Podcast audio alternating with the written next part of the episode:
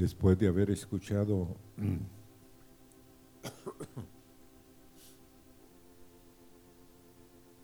sobre el infierno, esta mañana queremos darle vuelta a la moneda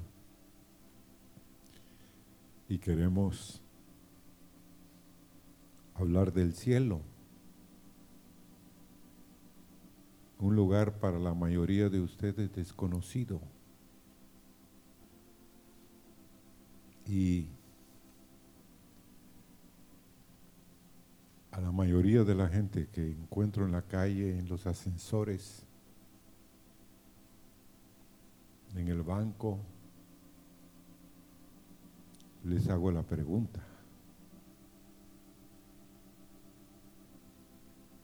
Cuando partas o mueras, ¿a dónde vas a ir?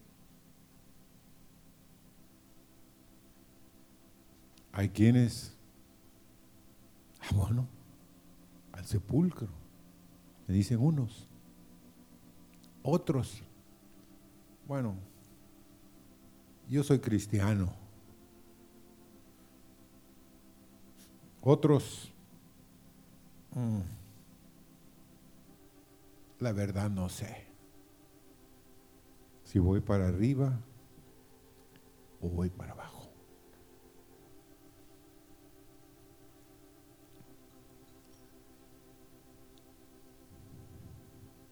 Pero sí me he encontrado con muchos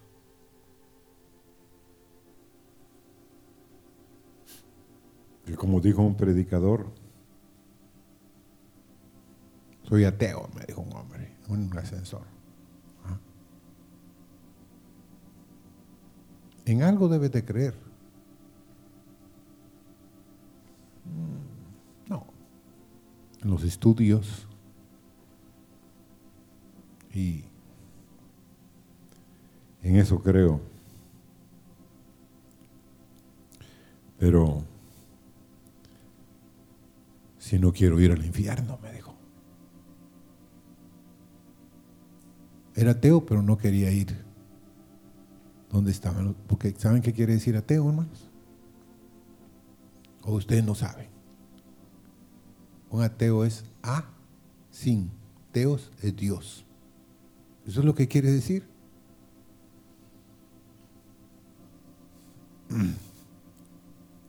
Pero para hacer cualquier viaje, tienes que saber y estar preparado. Yo estoy preparando un viaje.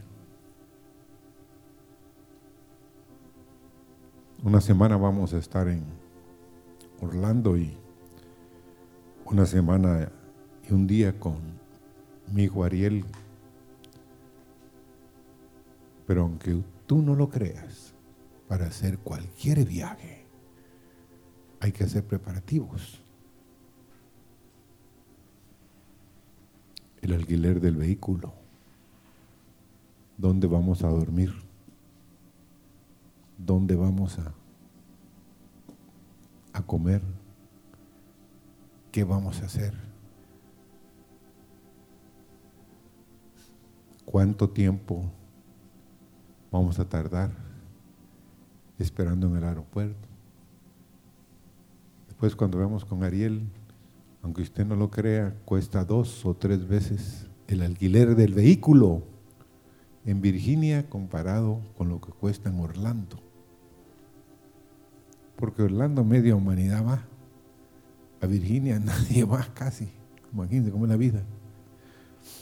Bueno, entonces hay que hacer preparativos, porque si no, ¿qué creen ustedes que va a pasar?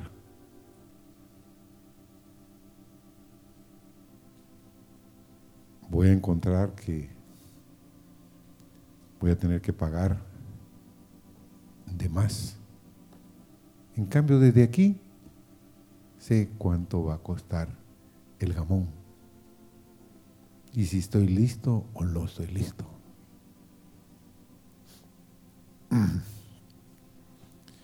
Y quiero contarles de una hermana que vio una visión. Y esta visión que esta mujer de Dios vio es que había un gran barco. Un gran barco. Miles de personas, fíjense, habían en ese barco. Pero muchos se estaban bajando del barco. A pesar de que muchos, y a ella en sí, le tocó entrar, no sé si ustedes han visto una especie de rampa, pero que no tiene gradas, pero que es solo una, una tabla extendida. Entonces ella había tenido que entrar de rodillas, arrastrándose para entrar al barco. Pero para bajarse del barco era más fácil, ¿por qué? Porque era un qué? Un resbaladero. ¿Ah? Y viene y muchos que se querían, se estaban lanzando del barco, estaban molestos porque el barco no había partido cuando ellos querían que el barco partiera. Ya nos ha sucedido eso en los aviones. Una vez veníamos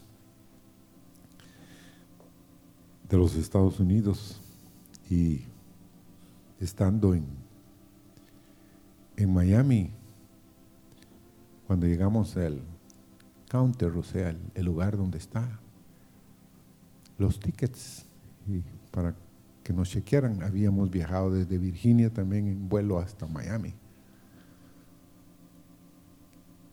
Nos dicen, para Honduras no estamos volando. O sea que se tienen que quedar aquí en el aeropuerto. Era mediodía. Dormimos en el aeropuerto. No, perdón. Vigilamos. Para usar la palabra correcta, vigilamos toda la noche. Creo que tú ibas, ¿verdad? Rebeca me lió. Entonces, queríamos venir, pero no había manera. Hoy, el barco es el arca. En el antiguo fue el arca. Según se cree, 120 años estuvo ese hombre, Noé, con sus hijos, preparando el arca. Y como solo cabezones hay aquí y cabezonas, ¿cuántos de ustedes esperarían que un barco saliera después de 120 años?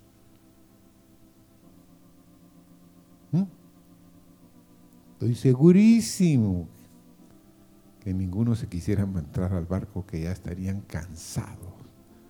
¿Qué más falta? No? Ya no queremos, dirían los hijos o no. ¿O nunca piensan ustedes que, como pensaban todos los donde estaba Noé, qué loco este, ¿cómo se le ocurre hacer un barco?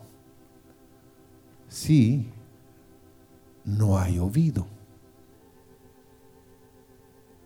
O ustedes cuando leen la Biblia no se dan cuenta de que antes no llovía. Dice que había una neblina que se posaba, salía de la tierra y se posaba, como un efecto invernadero sobre las plantas. Entonces, seamos honestos, hermanos. Noé estaba,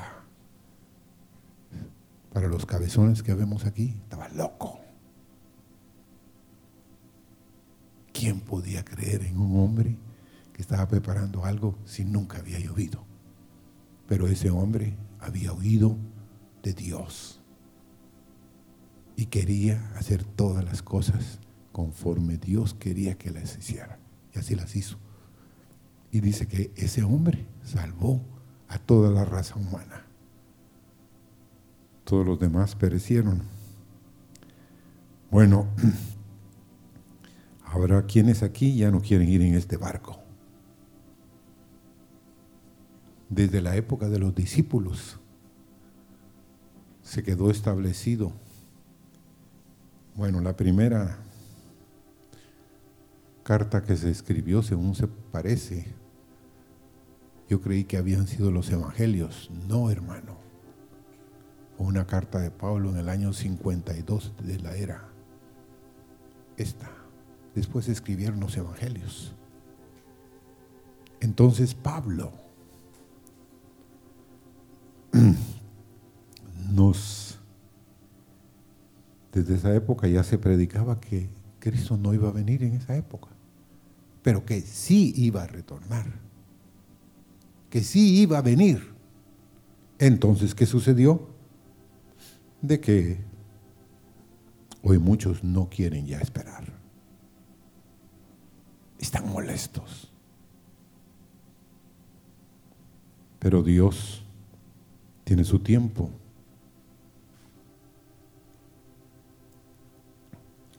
Ahora en el caso de Noé, si usted estuviera en, esos, en esa época, cerca de Noé, y usted me empezara a ver que los animales estaban caminando y que empezaban a entrar. Y conforme iban entrando, ¿qué cree usted que estaba pasando en el arca? ¿Cuánto tiempo cree usted que tardarían los animales en entrar al arca.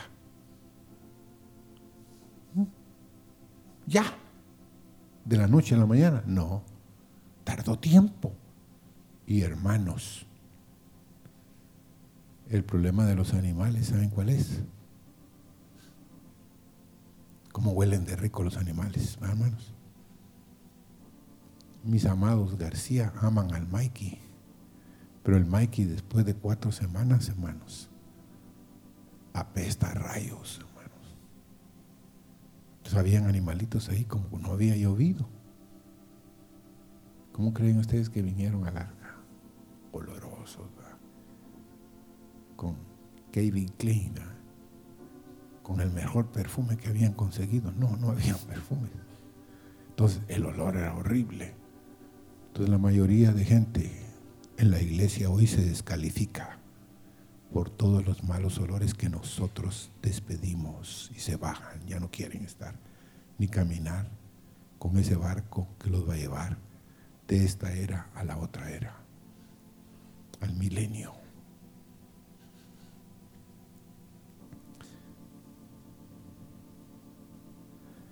Y nos queda poco tiempo, hermanos. Aunque hoy estamos siendo empujados como nunca antes al bienestar económico. Pero por el otro lado, mucha gente de nuestras sociedades y de nosotros mismos puede ser, estamos interesados en qué hay después de la muerte. Fíjense que una fundación que se llama de John Templeton destinó 5 millones de dólares para que un grupo de investigadores de la Universidad de Riverside en Los Ángeles investigara sobre el asunto. Se pusieron a investigar, pesaban a los muertos antes de morir y los ponían en pesas muy sensibles, que en el momentito que las personas partían, la aguja se movía un poquito, como que algo había salido, que si tenía cierto peso, que lo detectaba la balanza. Pero hicieron un montón de investigaciones que todavía están haciendo otras. quiero relatarles algunos casos en el mundo de personas. Y yo conocí a alguien que fue al cielo, que estuvo en el cielo, que vio cosas inefables. Y este es otro caso de una mujer zimbabuaperense, se llama Anita Morjani. Escribió un libro en el cual cuenta cómo cambió su vida después de estar a punto de fallecer. Tenía un problema de cáncer y estaba al borde de la muerte. Pero en ese momento asegura haber cruzado al otro lado.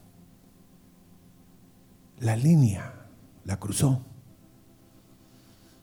al otro lado. Inmediatamente ella se vio engüida, o sea, jalada por una sensación total de un amor que le llenaba y la saciaba totalmente. Y después de esto despertó curada. Ya no tenía cáncer. Los médicos dijeron, fue una experiencia paranormal. Pero ella dice que su vida cambió a partir de entonces. Aprendió a vivir sin ningún miedo y a pesar de que al principio no tenía ningún conocimiento de Dios, o sea, un conocimiento cero, reconoció la bondad y la magnificencia de Dios por toda la vida humana.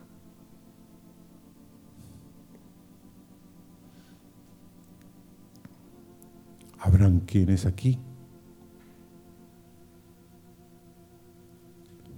van a empezar a experimentar, hermanos, lo que oramos esta mañana. Ser levantados, ser ungidos, ser que los cielos se les abran y que sean llenos de Dios. Amén. Algunos van a ser levantados de los muertos, ser llevados al cielo. Otros van a tener que esperar el tiempo de la resurrección. Pero los cielos, hermanos, de Dios son reales.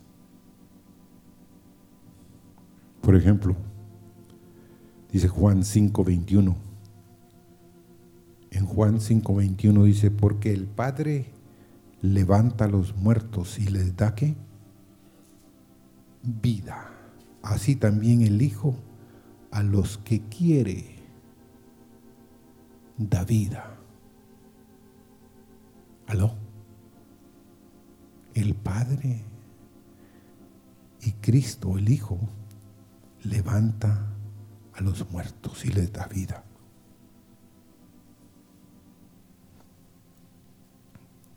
Ahora, quiero hablarles de otra visión de un neurocirujano este hombre se llama Evan Alexander. Está en. Este hombre cayó en un coma. Le dio una meningitis.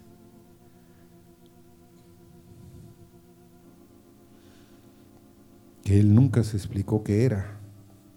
Y dice él, tuve la oportunidad de realizar una visita al cielo. Es profesor de la Escuela Médica de Harvard. Y dice que él, antes de vivir de esa experiencia, rechazaba por lógica científica que fuera posible que otro lugar existiera que se llamaba cielo y que los cristianos aseguraban que existía el cielo. Pero Sin embargo, su, postura ha cambiado. Y tras haberlo vivido, este hombre escribió un libro también que se llama Prueba del Cielo. Cuenta que vio al cielo y que hay vida más allá de la muerte. Fíjense que la historia de este hombre, como es un cabezón, bien inteligente, con un montón, como dijo el hermano hoy antes, con un montón de maestrías y de cosas, porque llegó a ser un maestro en, Harvard, en la escuela médica de ahí. Este hombre estuvo en la portada de Newsweek. Y Newsweek escribió, el cielo es real.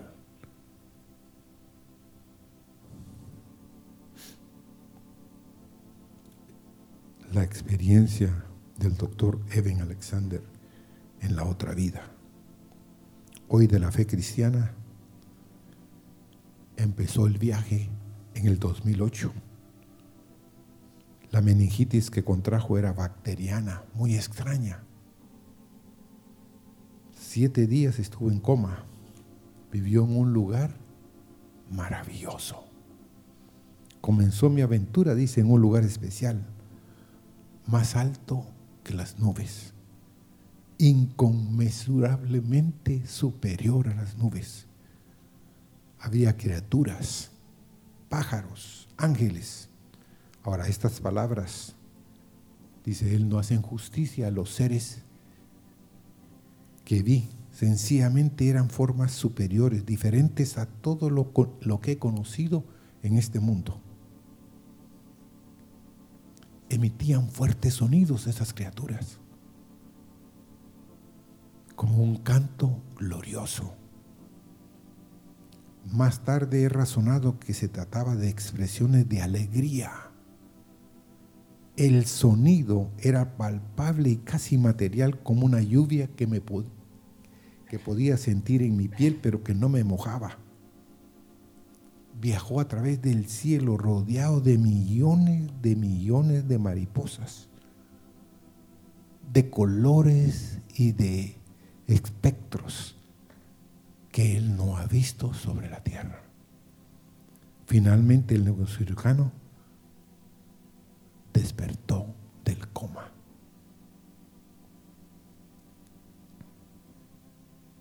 Muchos aquí dirán, bueno, lo que yo dije cuando lo leí. Muy pocos. A pesar de que yo, como les dije, conocí a alguien que estuvo en el cielo. Pero en Hechos 26, 13, hermanos. En mitad del día, oh rey, está hablando el apóstol Pablo, vi en el camino una luz del cielo que sobrepujaba el resplandor del sol la cual me rodeó y a los que iban conmigo. Esa fue la experiencia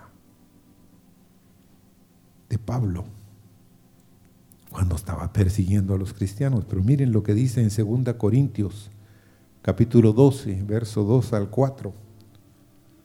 Conozco a un hombre, dice, en Cristo, que hace 14 años, si en el cuerpo o fuera del cuerpo, no lo sé.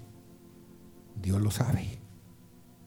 Fue arrebatado hasta el tercer cielo. Y el verso 3 dice, y conozco al tal hombre. Si en el cuerpo lo vuelve a repetir o fuera del cuerpo, no lo sé. Dios lo sabe. El verso 4, que fue arrebatado al paraíso, donde oyó palabras inefables que no le he dado al hombre expresar. ¿Cuánto tiempo estuvo guardando que había escuchado palabras inefables? 14 años. Y sí conocía a ese hombre, él, pero solo Dios lo sabe, dice él. Si era él o no era él, pero total es de que estuvo allá. Hermanos, es importante que meditemos que el cielo es el lugar de nuestra última reunión. Amén. Amén. El cielo está abierto y es el lugar de nuestra última reunión. Como le dije a alguien antes de partir, esa persona le dije, nos vemos en el cielo. ¿Saben qué me contestó? Sí, estaré esperando. Así es, hermanos. Otro es, ¿qué es el significado del cielo en la escritura? Es una forma de una raíz utilizada para ser elevado.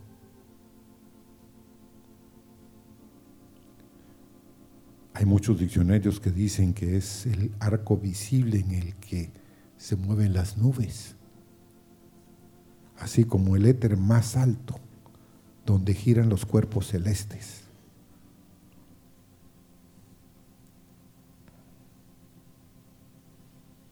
Y hermanos, debemos de conocer las riquezas que hay en el cielo. Tenemos que tener esa experiencia para que, como dijo la profecía esta mañana, nos alejemos un poco de que nuestros ojos no sigan viendo solo lo material.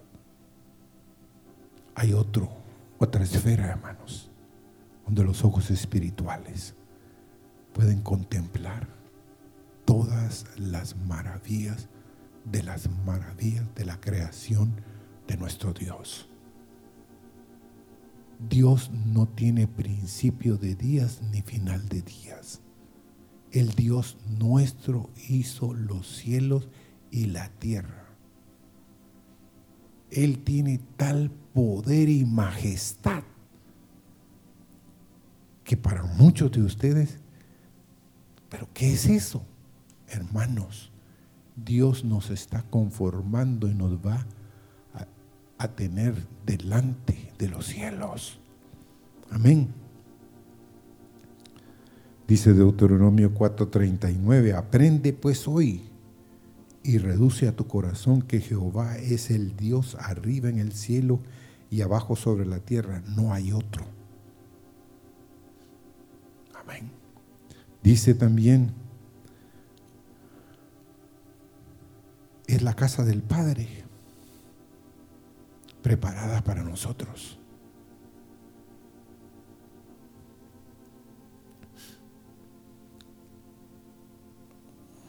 Algún día nos reuniremos en la casa del Padre, en la ciudad cuyo arquitecto y constructor es Dios.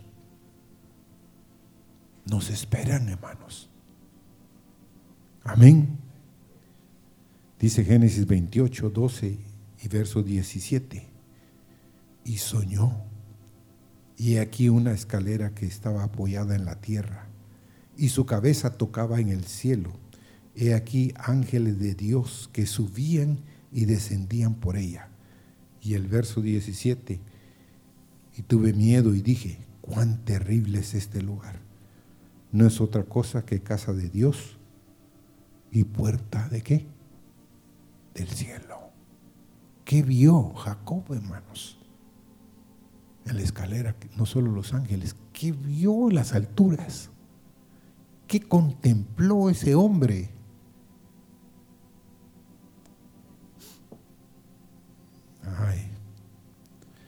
Gloria a Dios. Ahora en Segunda Reyes vamos ahí. Capítulo 1 y 11. Porque hay quienes de ustedes y yo también. Yo al principio en la vida cristiana, hermanos, no sé si ustedes, era un poco incrédulo. Creía así que Dios me había salvado, pero tenía cierta incredulidades todavía. Pero hoy, después de tanto tiempo, he estado viendo que cosas como esta, en Segunda Reyes capítulo 2, y capítulo, verso 1 y verso 11, y aconteció que cuando quiso Jehová alzar a Elías en un torbellino al cielo, Elías venía con Eliseo de Gilgal. Y el verso 11 dice, y, y aconteció que, que yendo ellos, hablando, he aquí un carro de fuego, con caballos de fuego apartó a los dos, y Elías subió al cielo en un qué? En un torbellino.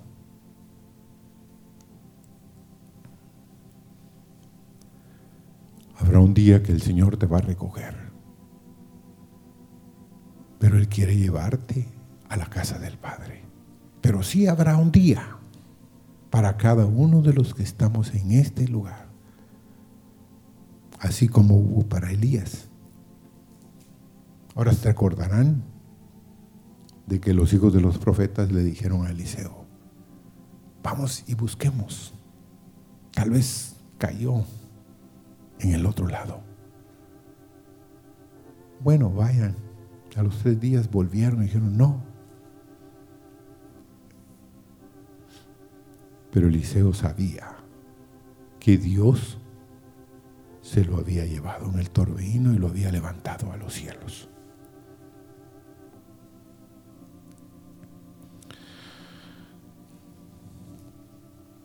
Daniel 4:37. Ahora yo, Nabucodonosor, alabo, engrandezco y glorifico al Rey del cielo, porque todas sus obras son verdad y sus caminos juicio, y humilla puede a los que andan con soberbia. Y Daniel 7:27, vamos ahí, Daniel 7:27.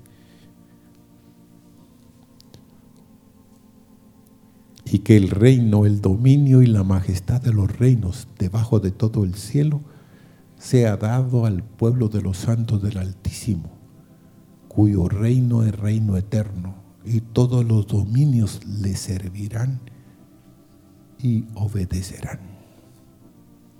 Un hombre impío, un hombre que Dios le mostró cómo iban a ser y quién era él y qué Dios iba a hacer con él, publica esto. Y Daniel lo toma como una palabra de quién? De Dios para nosotros. Él va a establecer su reino sobre todos los reinos, hermanos. Ese sí es un reino eterno. Y todos los principales, todos los señoríos, todas las cosas de las tierras le servirán. Yo quiero estar ahí, hermanos. Amén. El cielo es un lugar de reposo. ¿Mm? Es un lugar maravilloso donde verdaderamente vamos a descansar de este viaje sobre la tierra. Miren lo que dice Job 3, 17 al 19. Ahí los impíos dejan de perturbar Ahí descansan los de agotadas fuerzas. Ahí también reposan los cautivos. No oyen la voz del capataz. Ahí está el chico y el grande y el siervo libre de su Señor. Qué reposo, hermanos.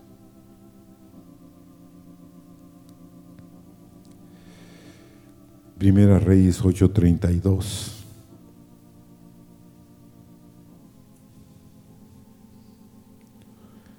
Tú irás desde el cielo y obrarás y juzgarás a tus siervos, condenando al impío y tornando su proceder sobre su cabeza, y justificando al justo para darle conforme a su justicia. Otra cosa del cielo, además de darnos reposo, es un lugar donde hay plenitud de gozo, plenitud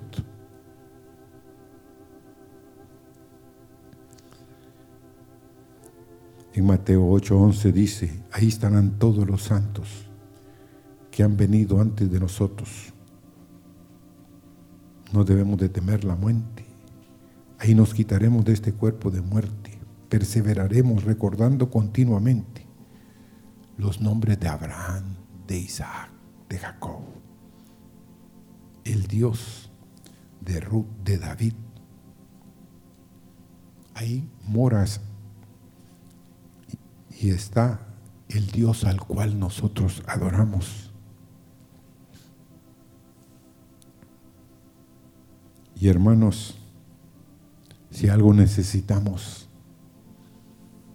como cristianos es tener gozo, tener tal alegría que donde vayamos seamos contagiosos. Pero ¿no ha notado usted cómo sale en las fotos? ¿Mm? ¿Cómo sales en las fotos? Sonriendo, hermano. Pero ¿por qué solo en las fotos? ¿Por qué le dicen a usted, bueno, sonríe pues? que le tomemos la foto. Quiere decir que por lo regular, ¿qué? No estamos sonriendo.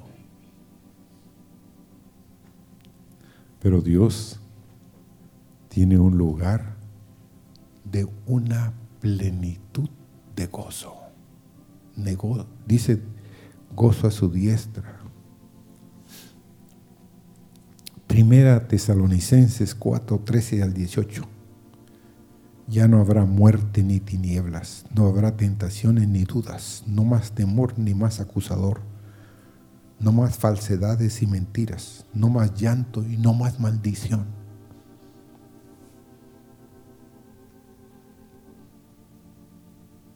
No más dolor, hermanos.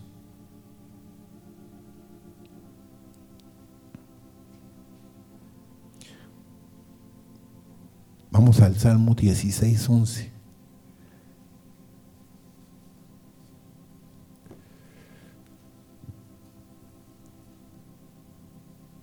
me mostrará la senda de la vida. En tu presencia hay plenitud de gozo, delicias a tu diestra para siempre. Me mostrarás la senda de la vida. En tu presencia hay plenitud, hay una saciedad hermanos, de tal gozo.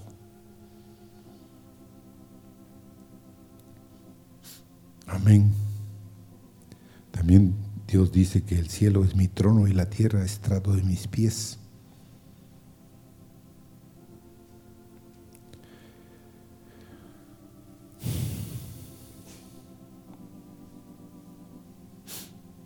Vamos a Lucas 22, por favor.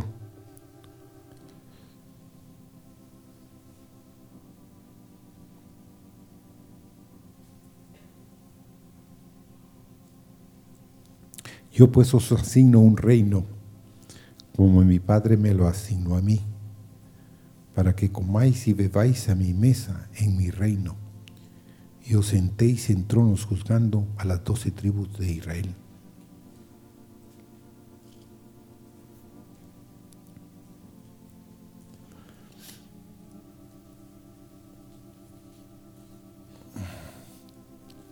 Muchos de nosotros, hermanos,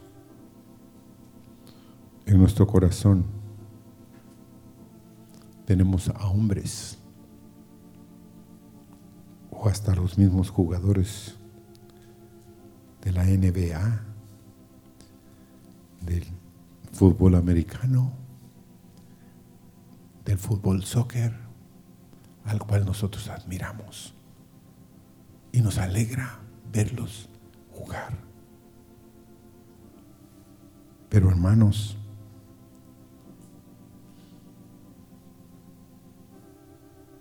qué cosas Dios tiene preparada para los que le aman. ¿Qué cosas Dios tiene para llenarnos de cualquier falta de bien que nosotros tengamos? ¿O crees tú que Dios no puede saciar tu corazón? porque no puede llenar los vacíos que hay en tu vida. En Lucas 11:2 y les dijo, cuando oráis, decid, Padre nuestro que estás en los cielos, sea tu nombre santificado, venga tu reino, sea hecha tu voluntad como en el cielo, así también en la tierra.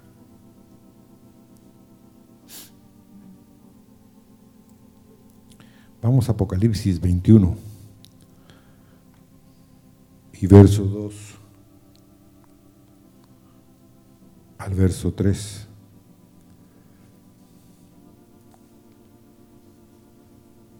Y Juan, y yo Juan, vi la santa ciudad, Jerusalén nueva que descendía del cielo de Dios, dispuesta como una esposa ataviada para su marido y oí una gran voz del cielo que decía, aquí el tabernáculo de Dios con los hombres, y morará con ellos, y ellos serán su pueblo, y él mismo será su Dios con ellos. El verso 10, y llevóme en espíritu a, la gran, a un grande y alto monte, y me mostró la grande ciudad santa de Jerusalén que descendía del cielo de Dios. Así termina el libro casi de Apocalipsis. Vi la santa ciudad y la esposa ataviada para su marido y el tabernáculo de Dios con los hombres y morará con ellos y ellos serán su pueblo y el mismo Dios será su Dios. Qué llamamiento. Qué cosa más maravillosa nos ha acontecido. Que hemos sido sacados del reino de las tinieblas y llevados al reino de la luz, hermanos. Gocémonos y alegrémonos. Y quiero terminar con otro testimonio de otro hombre que recibió una gripe porcina, pero cuando recibió la vacuna contra eso, sufrió una reacción alérgica crónica y estuvo tremendamente delicado de salud. Me desmayé en la sala de emergencia y quedé en coma por cinco semanas. Explicó en el sitio World Music, se llama el, el hombre. Y en ese instante vio el cielo y se encontró con Jesús. Muchas personas, dice este hombre, Steven Music, tienen experiencias con el cielo en el momento que están entre la vida y la muerte. El cielo fue parte más intensa para mí. Era una sensación de una alegría pura, de un gozo tal que no hay palabras para explicar cómo se siente uno al hallarse en ese lugar te sientes completamente seguro y a la misma vez libre.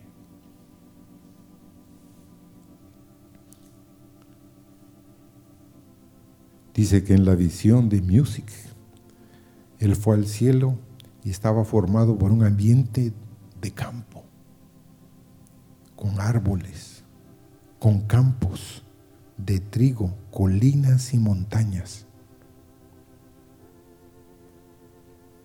habían grandes cantidades de ríos.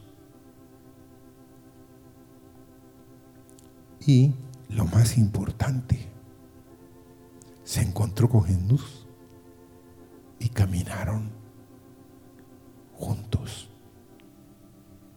hermanos. Qué maravilloso es pensar que Dios tiene todas esas cosas preparadas para los que le aman, para los que quieren estar con Él, para los que quieren tener comunión con Él. Él ha hecho un preparativo para ti, para ti, para mí. ¿Estaremos dispuestos nosotros? Porque miren, muchos de estos hombres que han tenido experiencias últimamente con solo uno o dos de ellos tenían una experiencia antes con Dios de tener esta experiencia. Pero la mayoría era Dios en su soberanía mostrándoles lo que Dios quería mostrarles para que llevaran el mensaje a personas como tú y como yo, o a personas que no creen absolutamente en nada.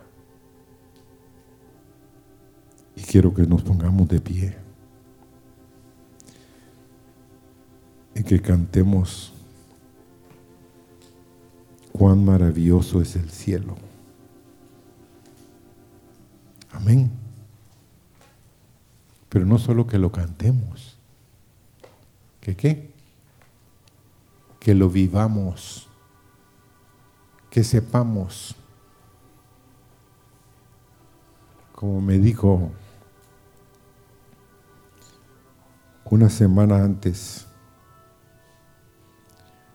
de ir en un viaje que hicimos con los García, no se me puede olvidar que nos bajamos del auto con el hermano Eric Soberanis allá en Nueva York y íbamos a entrar a ver la Estatua de la Libertad. Entonces, Joel, eh, no, perdón, José Daniel estaba bastante pequeño, pero me dijo, mira, Vito, te quiero enseñar el canto que enseñaron la semana pasada, ya me lo aprendí. ¿Querías cantarlo? Me dijo. Sí, a ver, ¿cuál es el canto? Cuán maravilloso es el cielo, veo el rostro de mi Señor,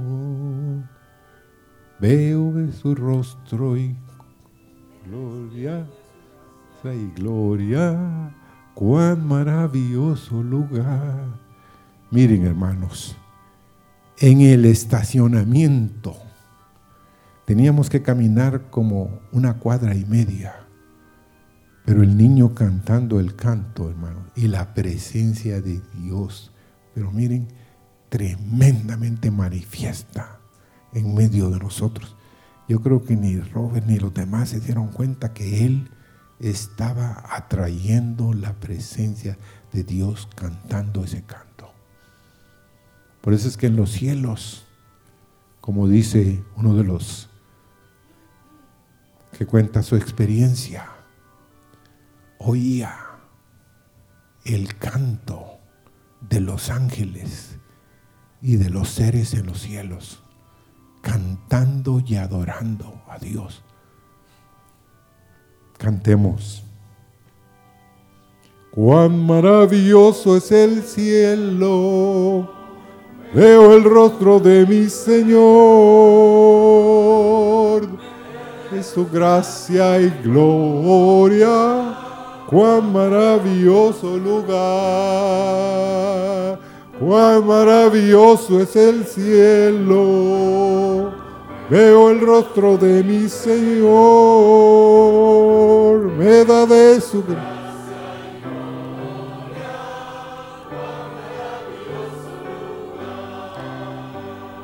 Cuán maravilloso es el cielo, veo el rostro de mi Señor, me da de su gracia y gloria, cuán maravilloso lugar, cuán maravilloso es el cielo.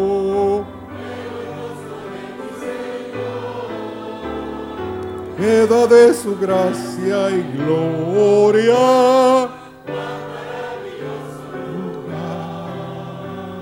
Sí, Señor, es maravilloso pensar que has hecho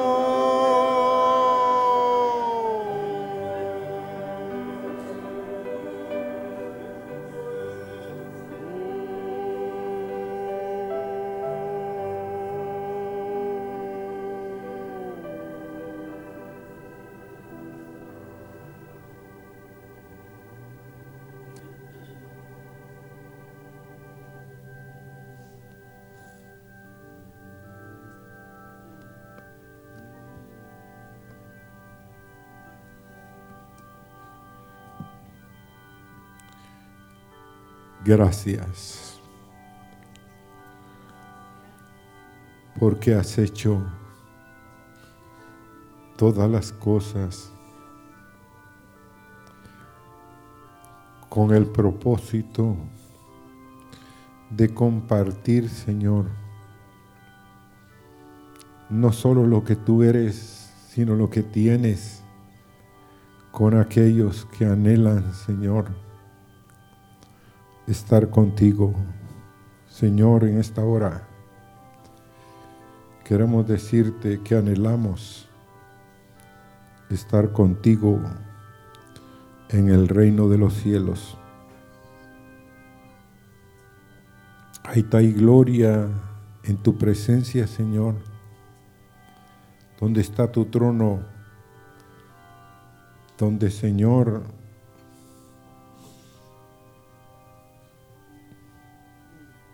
Yo soy el polvo de la tierra, Señor. Pero tú quieres compartir, Señor, tu gloria que hay en ese lugar. Gracias te damos en esta mañana.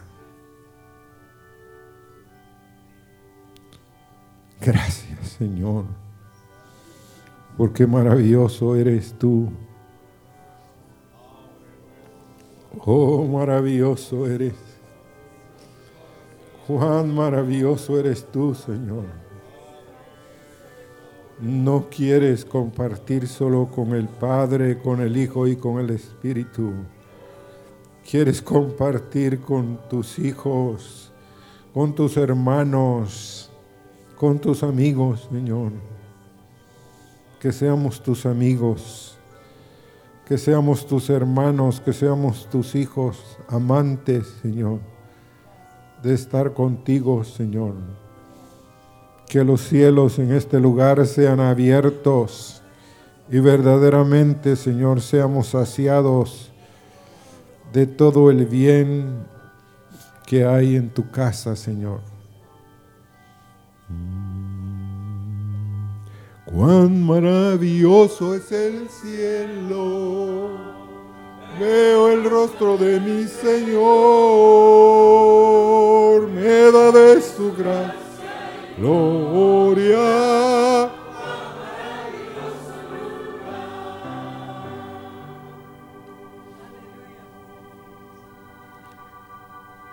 Experiencia, no conocimiento es el que Dios quiere darnos. Porque tenemos mucho conocimiento, pero poca experiencia en Dios. Pero Él quiere que entremos a la experiencia de estar con Él. A que nos llene verdaderamente. Amén. Dios los bendiga y Dios los guarde, hermanos. Amén. Buenas